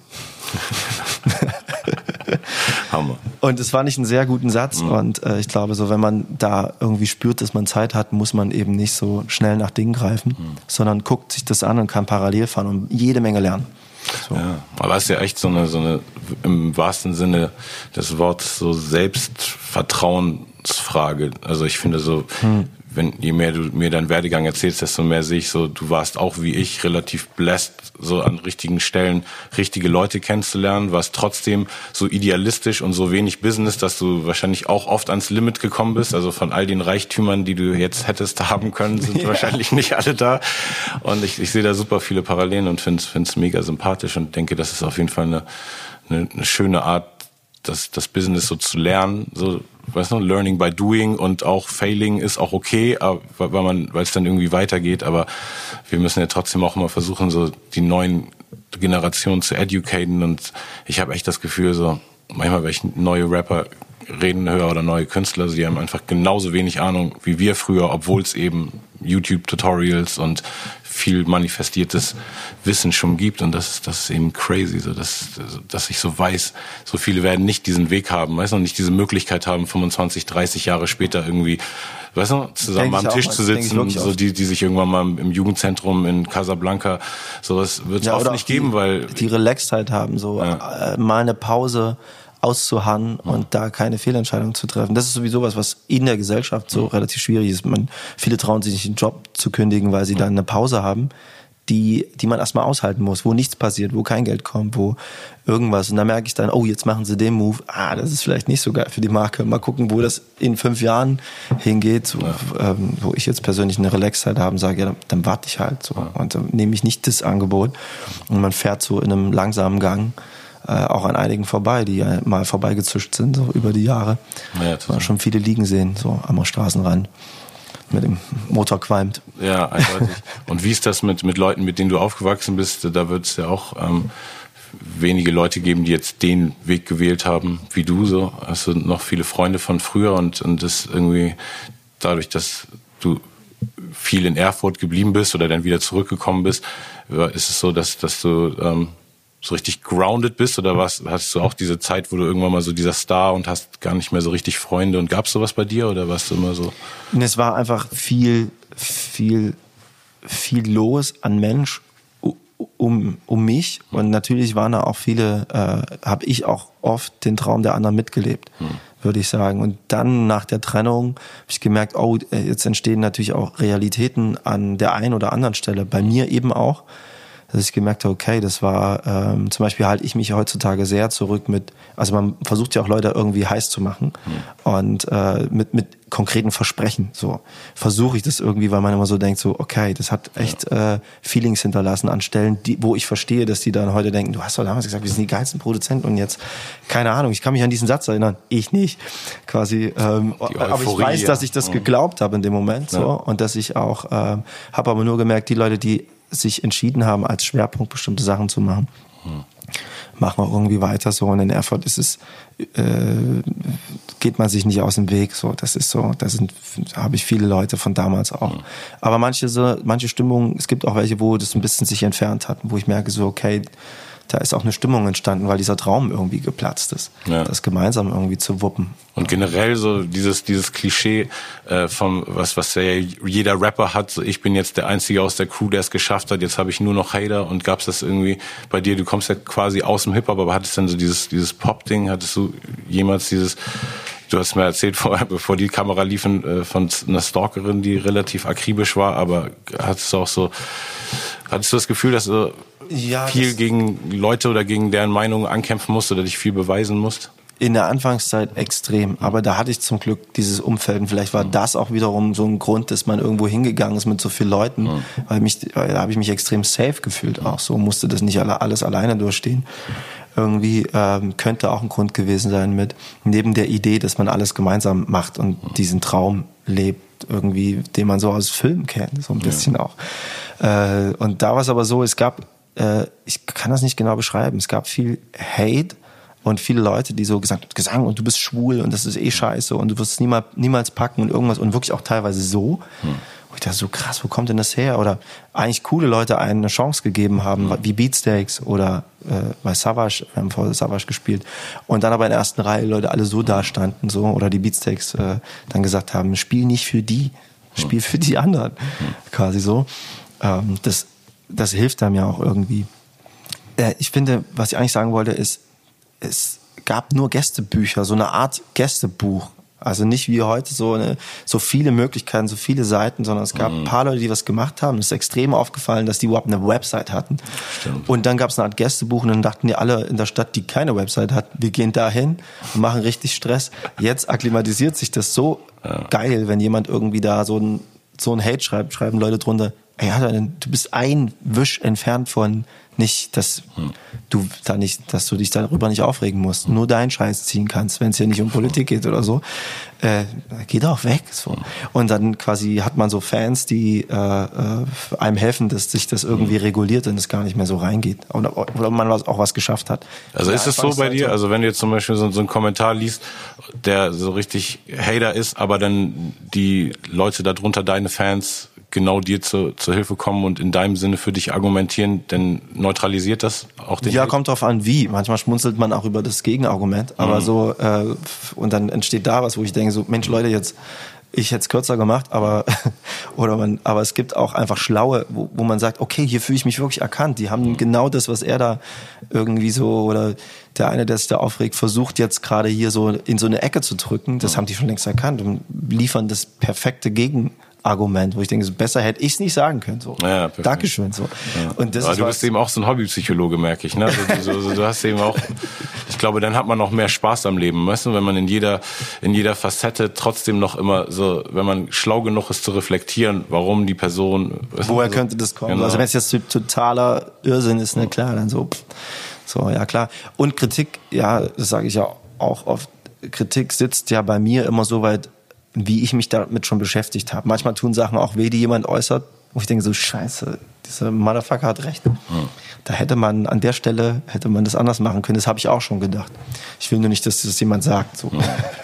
oder rausbekommt. so. Aber inzwischen ist es auch nicht mehr so krass wie früher. Das ist, glaube ich, in der Anfangsphase viel, viel krasser gewesen. So. Oder wenn man was Neues ausprobiert, ist es wieder so, dass ich komplett neue Dinge ausprobiere hm. und dann gespannt bin, was werden sie sagen. So. Aber ansonsten hat man so, habe ich auch langsam das Gefühl, dass ich denke so, hey, acht Alben, äh, dann hört ihr doch den anderen Kram an. Es ist ja kein Entweder-Oder-Frage, sondern hm. wenn dir das nicht gefällt, hast du ja noch genug Zeug das da rumdümpelt, was du dir anhören kannst. Ja, aber das ist eben immer das, das, das Krasse, ne? Das, also was, was mich auch immer einfach super fasziniert bei, bei diesen Kommentaren oder auch bei Daumen runter. Ne? Ich, ich finde, so, gerade bei YouTube-Videos, ich gucke immer als erstes ne, so den Daumen runter und lache mich einfach. Und dann, so rüber, denkst so, lach mich tot einfach, weißt du, wie, wie, was jetzt an dem, weißt du so, also weil ich gerade so viele so Podcasts und so Sachen, wo, wo man eh einfach, du guckst dir das an und weißt du, entweder war es zwei Stunden nices Gespräch oder nicht, so, aber selbst wenn nicht irgendwie, weißt du, warum sollst du einen Daumen runter geben? Also ich finde, ich verstehe die Mentalität wirklich not nicht. Good. Ja. äh, löschst du äh, Hater-Kommentare, wenn, wenn, wenn mm, Nee, aber kommt drauf an, wenn die jetzt äh, so, es gibt manche so, ich finde so Wiederholung blöd. Mm. Einfach so, wenn einer ja. denselben Satz und das immer wieder das gleiche, dann denke ich mir, ey, du bist so inflationär, ich muss ja. jetzt vier von deinen Kommentaren löschen, damit es irgendwie normal aussieht. Oder geh wirklich mal zum Arzt aber äh, oder jetzt so super Hate im Sinne von wenn es irgendwie so krass beleidigend ja. oder Schimpfwörter, dann denke ich so, ja, pff, weg damit. Ja. So ansonsten die, so ist jetzt nicht der George Orwell in mir, der sagt, das muss weg.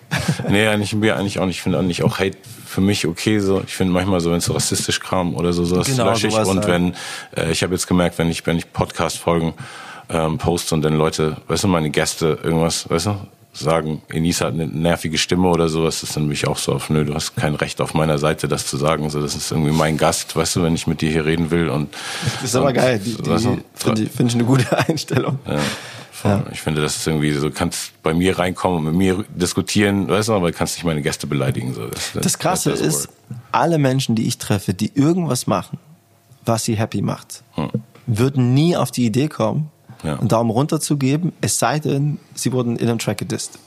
Genau, also und selbst Oder dann, sie würden quasi, würde oder würden anfangen, so, weil, weil die meisten, die ich kenne, die das machen, worauf sie Bock haben, haben A, vom, vom Zeitkontingent und kopfmäßig gar nicht Platz für diese Art von Hate.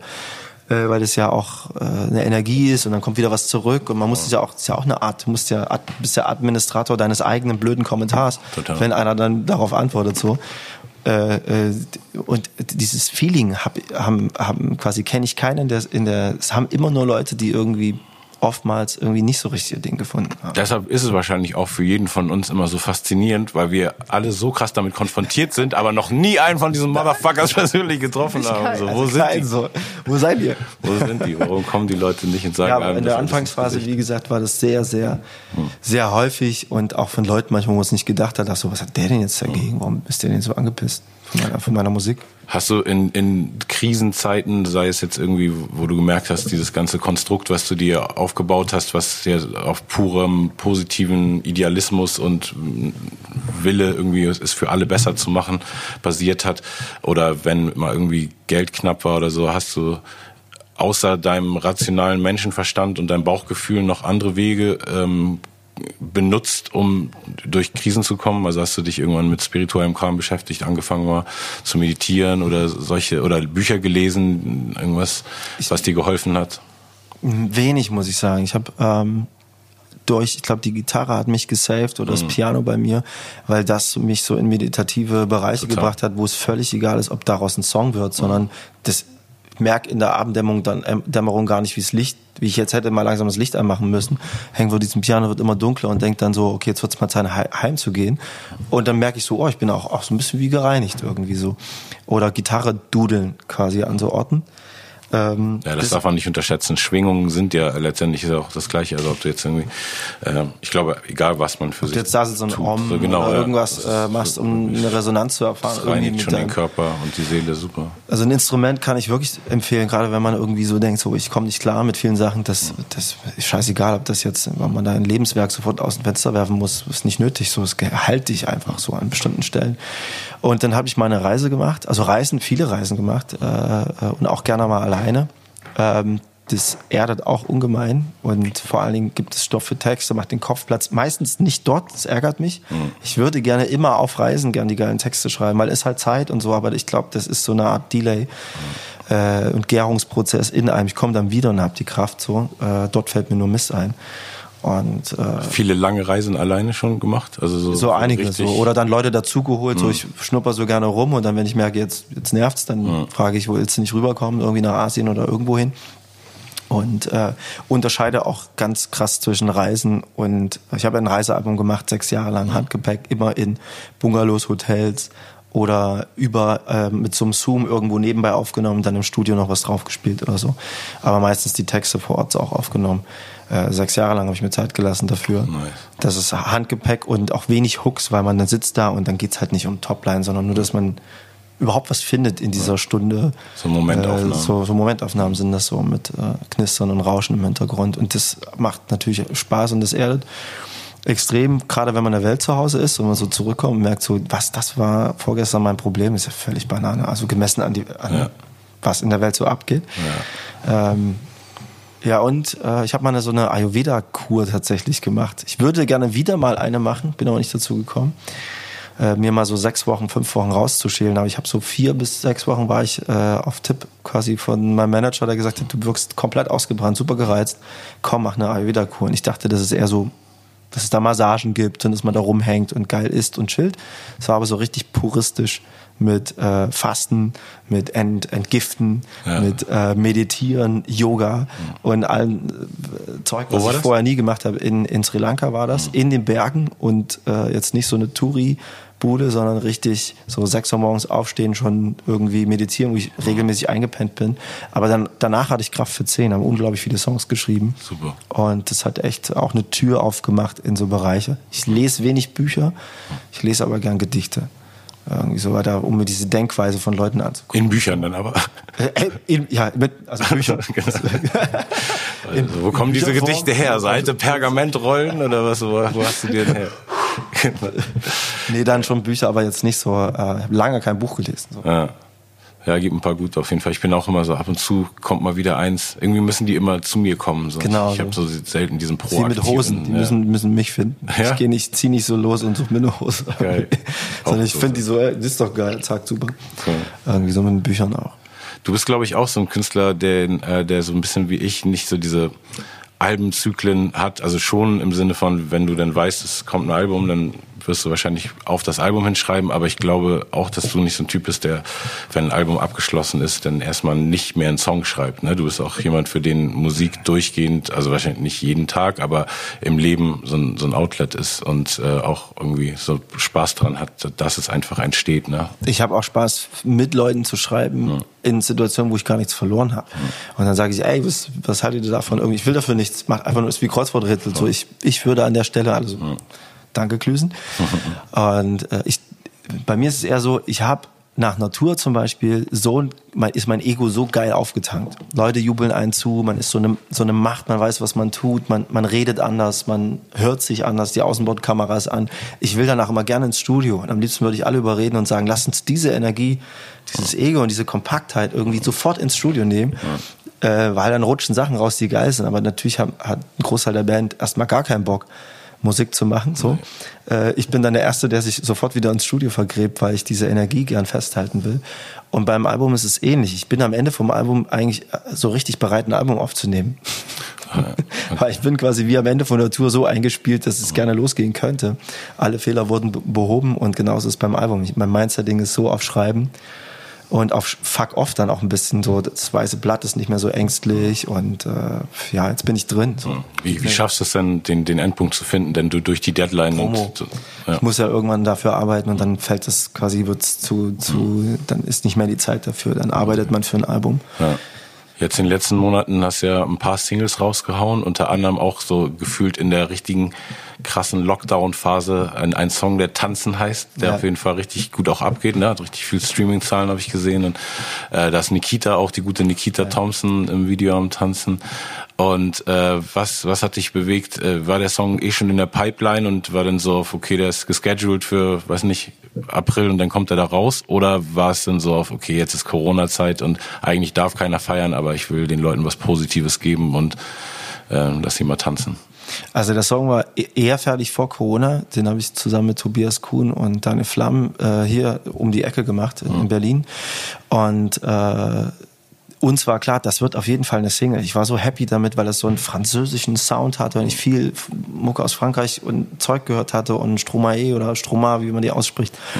Und äh, dachte so, boah, das ist genauso, wie ich es mir gewünscht habe. Ich habe auch da äh, zu allen gesagt, lass mal EO-Reime nehmen. Die finde ich nämlich Horror, weil es so schwer ist, darauf äh, äh, irgendwie Reime zu finden. So Bolero und bla bla bla.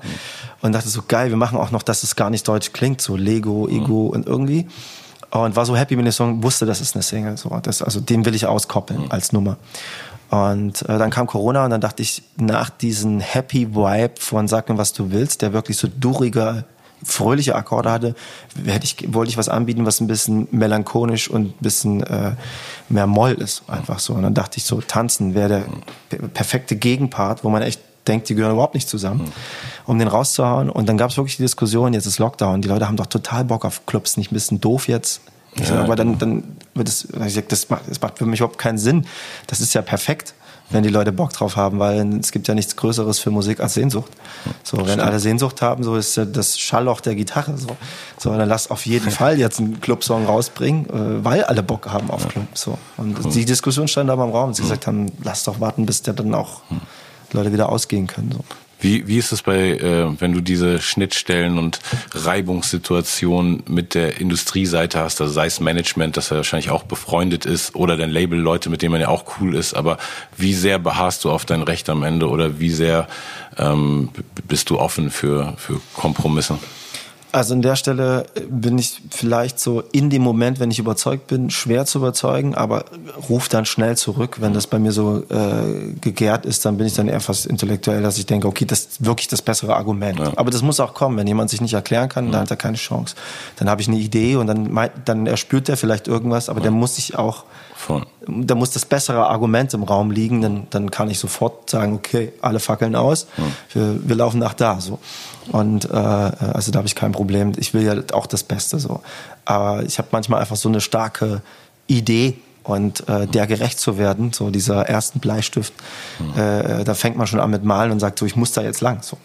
Äh, Und jetzt für das Tanzen habt ihr ja auch viele Remixe gemacht. War das so, so hat sich das, ich habe es auch auf deinem Social Media. Also- gesehen, war das auch äh, so ein bisschen aufrufmäßig, ne? Dass Leute, oder, oder waren es alles so richtig Nee. Auftragsproduktion? Oder hätte ich, ja, sorry, nee, nee, also hast du Leute da beauftragt oder waren, waren das äh, auch Das waren richtige, richtige Aufträge. Ich habe mich im Nachhinein geärgert, weil ich gesehen habe bei Chefcat, Ja, dass er genau. das sehr geil mit den Produzenten gemacht hat. Das, und die Beats, die da rumkamen, dachte ich so, und er hat jetzt so, so einen riesen Pool von sechs, sieben, neun Produzenten, die voll Bock haben. unfassbar gut.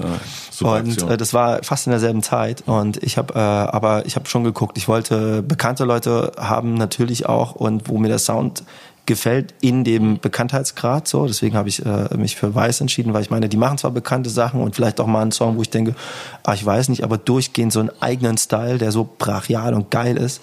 Und habe mir gewünscht, dass sie das bei mir auch machen, was sie auch gemacht haben. Diese so einen miesen Beat, äh, richtig geil. Und habe meinen Bruder gefragt, äh, der ein Remix, der ja Produzent ist, der macht eigentlich Drum Bass und so. äh, macht viel Elektro. Der hat für mich ja, wirklich den schönsten von allen gemacht. Hammer. Der hat mich richtig, ich hab mich, ich bin zu rüber meine, Martin, ey, das, das Ding ist genauso, wie ich mir das wünsche und du hast da so deinen eigenen Sound drin. Ich bin so happy damit. So, kann ja auch anders sein, hätte ich mich wahrscheinlich ein bisschen stiller verhalten, so, aber so, ich freue mich dann, wenn, Ja, mein Bruder dann so, wenn er wirklich so sich reinkniet und ein unfassbar geiles, äh, reales Elektro-Ding.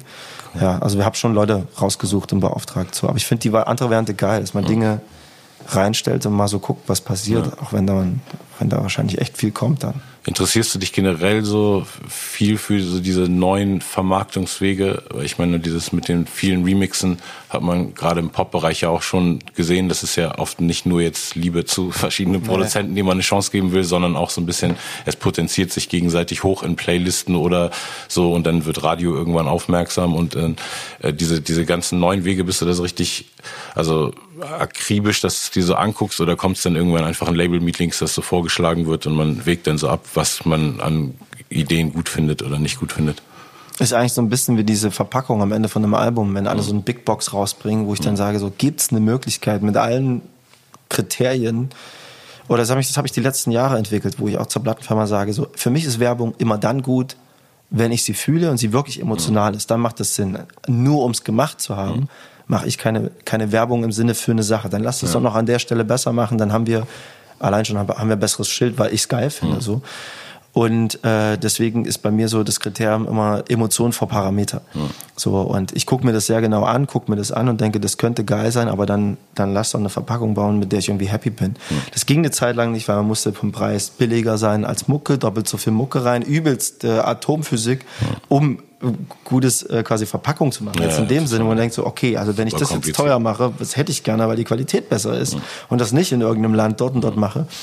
So, also hat man versucht, was zu bauen, so von, von kleinen Karten, die man abspielen kann als Platte bis hin zu was weiß ich. Ähm, bei Neuanfang wollte ich zum Beispiel Bleigießen machen. Bei Neuanfang irgendwie so Silvesterfeeling und dann aber, Aber- hinten Dinge draufschreiben, die man wirklich sieht, so Alien-Pimmel oder so. Und nicht das, was man die ganze Zeit, äh, steht da hinten irgendwie äh, Adler oder irgendwas Ja, und du hast dann so einen Alien-Pimmel. halt so. Und ich hatte gedacht, wir schreiben hinten auf Alien-Pimmel, bedeutet für dich geil, Zukunft und so. Und wollte halt so, aber das ging nicht, äh, wegen Ver Verpackung, Blei. Oder, oder Brandauflagen? irgendwie so tausende Auflagen so. Anyway, äh, gucke ich mir sehr genau an. Finde ich auch faszinierend, bin ich auch sehr offen, ähm, weil ich immer denke, so klar, ich will die Leute erreichen, die jetzt nicht schon katholisch sind, was Glisur angeht, sondern ich will die anderen erreichen und ich habe ja eine Verpackung, in der was drin ist. Ich habe ja wirklich lange investiert und die Songs selber oder im Verbund mit Freunden und Leuten geschrieben, äh, wo wir einfach fighten. So, es ist jetzt nicht so, dass ich eine Nummer raushaue und dann kommen da acht Luschi-Songs oder so, äh, die so hingewischt wurden und den Fans nachgerannt, nur durchgehend. So, ich, das, deswegen suche ich da das Beste raus, auf jeden Fall. Und mit den Problem. Feature-Sachen auch so dieses so Capital Bra ist dann wirklich so ein, so ein Leidenschaftsding von dir oder ist es denn so, dass jemand bei Sony so auf, ey, hier guck mal, der macht gerade 17 Nummer 1 Hits im Monat oder Ein Leidenschaftsding war es nicht, weil ich mich mit Kabi gar nicht so sehr beschäftigt habe mit seiner Mucke. Es ist natürlich schwer, da jetzt nicht äh, gar nichts gehört zu Nee, haben so. Äh, sondern es war, weil ich bei Winston Stein im Studio war. Das war ein, eigentlich ein Zufall. Vielleicht auch ein bisschen äh, äh, beäugelt von, von Flammy, der mich da rübergebracht hat in das Lager und gesagt hat, da rennen eh viele Leute rum. Und äh, ich auch gehofft habe, dass ich in der Hip-Hop-Szene, äh, in der Rap-Szene ein Feature bekomme, vielleicht von den Leuten, die da ein- und ausgehen. Ich weiß jetzt nicht wer alles, aber ähm, und dann hatte ich ein, äh, ein Sample gehört und habe gesagt, lass doch da drauf singen. Und dann waren alle schon so ein bisschen zuckend. So, ja, das ist schon vergeben. Hat sich schon jemand probiert? Ich so, wer denn? Ja, hat sich schon jemand probiert. So, ich so, mm, ich habe schon Bestes gelöscht, lass doch einfach machen. Und hatte so Bock auf Storytelling, weil ich dachte, wenn das jemand macht und einer von den Nasen ist, die da rumrennen, dann fände ich es geil, wenn es so ein Storytelling-Ding wird. Und dann habe ich, äh, war es Kapi, der zwei Tage später im Studio war und sofort eine Strophe geschrieben hat und zurückgeschrieben hat, ey, Bratan, jetzt wird rasiert. Machen da einen geilen Song draus irgendwie. Und dann habe mir die Strophe angehört und dachte auch, wie wird sie werden? Quasi, weil ich ja so eine Art Story vorgegeben habe, wo entwickelt die sich hin? Äh, ist ja bei Rappern manchmal so, dass sie eine kleine Rampe bauen und sagen, Ja. Bei mir ist es anders. Und dann oder so. Und zwar so genäht, ich fand es so drauf, hab mich tierisch gefreut und es wirklich abgefeiert, so, den Song. Fand ich richtig, richtig geil. Und Und, dass dann auch Kay, äh, Casey Rebel drauf ist, das fand ich auch. Fett, der wirklich auch abgeliefert hat, war eigentlich hat Kapi so viel verschossen, dass ich dachte, was soll jetzt noch kommen? Da ist ja schon alles drinne. Ja, cool. Und kommt jetzt ein Album oder bist du jetzt erstmal am Singles droppen und wie, wie sieht es jetzt aus mit den Zukunftsplänen? Die Frage kommt die ganze Zeit und ich bin so relaxed wie noch nie. Wahrscheinlich durch Corona. Dass Ich auch, ich habe auch keine Antworten. Ich bin noch so- Keine Antwort. Ich habe einen Haufen Songs, alle meinten so, dann könnten wir das doch. Ich so, ja, aber nehmt's nicht so genau, weil ich fühle jetzt noch gar nicht so den Druck für ein Album. Ich glaube, die Welt ist noch nie so gut drauf klargekommen, dass man Dinge verschiebt oder äh, einfach was so macht, wie es gerade ist und sich erklärt und ganz offen sagt, ich wollte es jetzt so machen. Und sorry, sorry, entgegen aller Erwartungen gibt's jetzt kein Album keine Ahnung, mich entlastet das erstmal beim Schreiben enorm. Ich habe jetzt so 25 bis 30 Songs rumliegen. Manchmal fehlt eine zweite Strophe, vielleicht baue ich hier und da noch ein Feature ein. Ich würde ja auch nachher gerne mal was vorspielen. Ja. Und vielleicht baut man hier und irgendwas noch um und schreibt es fertig, aber ich will nicht wie so ein Wissenschaftler drei Monate vor diesem Album hocken, da graut's mir. Dann lieber Songs erstmal raushauen. So. Lässt du im Album-Entstehungsprozess ähm, Major-Leute schon reinhören, sodass du noch, während du richtig dran arbeitest, immer so das Feedback hast und uns fehlt noch die Single und dies und das? Oder, oder erst so Finished Product und dann können wir drüber reden, welches sind die Es gibt Singles? einen sehr großen Teil in mir, der sich da wehrt, weil ich erlebt habe, dass Dinge rumgeschickt wurden, obwohl ich gesagt habe, ich will nicht, dass es geschickt wird, dass äh, kleine Pflänzchen auseinandergebaut wurden, die ich selber noch gar nicht so verteidigen konnte. Es gibt manchmal so Songs, die sind einfach, wo man sagt, das ist stark, ist geil, raus damit, was, was soll jetzt noch kommen? Es gibt aber Sachen, die sind noch in der Entwicklung und wenn das so seziert wird, ist das noch so eine kleine Blume, wo man so, da will ich jetzt eigentlich Ja. nicht, nicht, ich will nicht, dass es beschossen wird. Und äh, da gibt's schon diverse Regeln. So. Äh, ich bin aber gerade im Moment mit Epic so happy, also mit dem ganzen Team. Ich bin mega glücklich. Arbeite super gerne mit denen zusammen, dass ich gerade gar kein Problem habe, dem was zu schicken. So, ähm, hab mich auch erst skizziert. Ich meinte, warum denn nicht? Wir wollen auch irgendwie so. Ich so, mm, äh, es war diese diese Altlast quasi und äh, habe eine Person bei Epic, der schicke ich das und die kommt absolut drauf klar. Die behält den Überblick, dass man mal auch alle Produzenten aufschreibt. Ich habe ja kaum ein Album gehabt, wo viele Produzenten waren. Das ist für mich völlig neu, weil ich Leute angeschrieben habe bei richtigen Beatmakers und Produzenten war. Das habe ich vorher nicht gemacht. Ich hatte einen Produzent und die Hälfte, der andere Produzent war ich. Äh, Das ka- kannte ich vorher gar nicht. Und jetzt liegen die Dinger da auf irgendwelchen Festplatten irgendwo rum und die andere Hälfte bei mir. Und das entlastet mich. Ich finde es mega. Ich finde es gerade eine Bombenzeit. Cool. So, ähm, Ja, ich ich bin so, gespannt auf die Sachen auf jeden Fall. ja, ich mache mit denen auch meistens nicht genau das, was sie machen würden, so, ähm, äh, sondern was ich dann erspüre. Ich war bei Alexis Troy, der auch wirklich ein Freund geworden ist, mit dem ich mich ewig unterhalten kann. Super cooler Typ. Und wir waren halt da und er wollte dann so ein, ich weiß nicht, wie heißt denn das, so ein Mombatom oder irgendwas, so ein Raga-Beat irgendwie machen. Und ich meinte, ey, wenn wir das unten machen, lass doch oben so Streets of Philadelphia machen und unten diesen Beat. Und, und irgendwie ist was Neues entstanden. Und das finde ich ganz geil, mit denen zusammen da eben Ja, du meintest ja auch, als wir das letzte Mal geredet haben, dass du sehr, sehr viel auch irgendwie mit, da war, glaube ich, gerade das äh, letzte James Blake Album rausgekommen, ah, ja, ne? und genau. da waren wir auch irgendwie, haben beide drauf geflasht oder haben alle drauf geflasht, das ist ja auch ein unglaubliches Werk, aber da meinst du auch, dass du dir auch so vorstellen könntest, ein bisschen mehr noch von diesem ähm, Gitarre, Singer, Songwriting-Ding weg und einfach gerade am Rumexperimentieren bist mit allen möglichen Sachen und die Kapi-Nummer ist jetzt halt quasi die einzige Nummer mit Gitarre hm. und das ist äh, noch nicht mal von mir. So, hm. Also ähm, ansonsten gibt es kaum Gitarre. Es gibt wirklich viele Sounds, viele ja, viele moderne Sounds auch, wo ich die einzige Bedenken, was ich da hätte durch diese Produzenten, die ja wirklich sehr am Jetzt hm. stattfinden und Sounds raushauen, die gerade ähm, äh, die gerade up to date sind oder wie sagt man, gerade aktuell sind, hätte ich halt Schiss bei einem Song wie Chicago, wo wir vorher drüber gesprochen haben, alter Song von mir. Wenn ich den spiele, habe ich nie das Gefühl, dass die Leute so richtig wissen, aus welcher Zeit der ist. Die wissen, der ist von da hinten. Also, ja. aber es, ich hätte Schiss, dass man sagt, das ist zwei Jahre alt. Also. Weil man das einfach so hört vom, ja. vom Ding. So. Deswegen versuche ich da vor Ort noch ein bisschen was zu regeln ja. und zu schrauben und bin happy über Tanzen, äh, ähm, wo man es nicht genau weiß. So. Ja, das ist auf jeden Fall, es, es wirkt zeitlos auf jeden Fall. Also wirkt genau. jetzt, wirkt, wirkt nicht so irgendwie angebiedert, modern. Genau. Es sind so Elemente drin, dieses da, da, da, da, da, das ist da drin als modernes, aber ansonsten weiß man es nicht genau. Ja, Mann, ey, das war ein gutes Gespräch auf jeden Fall. Ich verstehe echt gemacht. richtig viel, äh, so, warum, warum du so lange dabei bist. Vor allem finde ich irgendwie, also ich finde echt so diese, die Faktoren, die du aufgezählt hast, so du bist super reflektiert, weißt, wer du bist, weißt, was du nicht bist oder findest es denn zumindest raus im Prozess, ne? Und äh, echt also auf jeden Fall Respekt für diese ganze ewig Danke mal, lange kann ich massiv zurückgeben, Alter.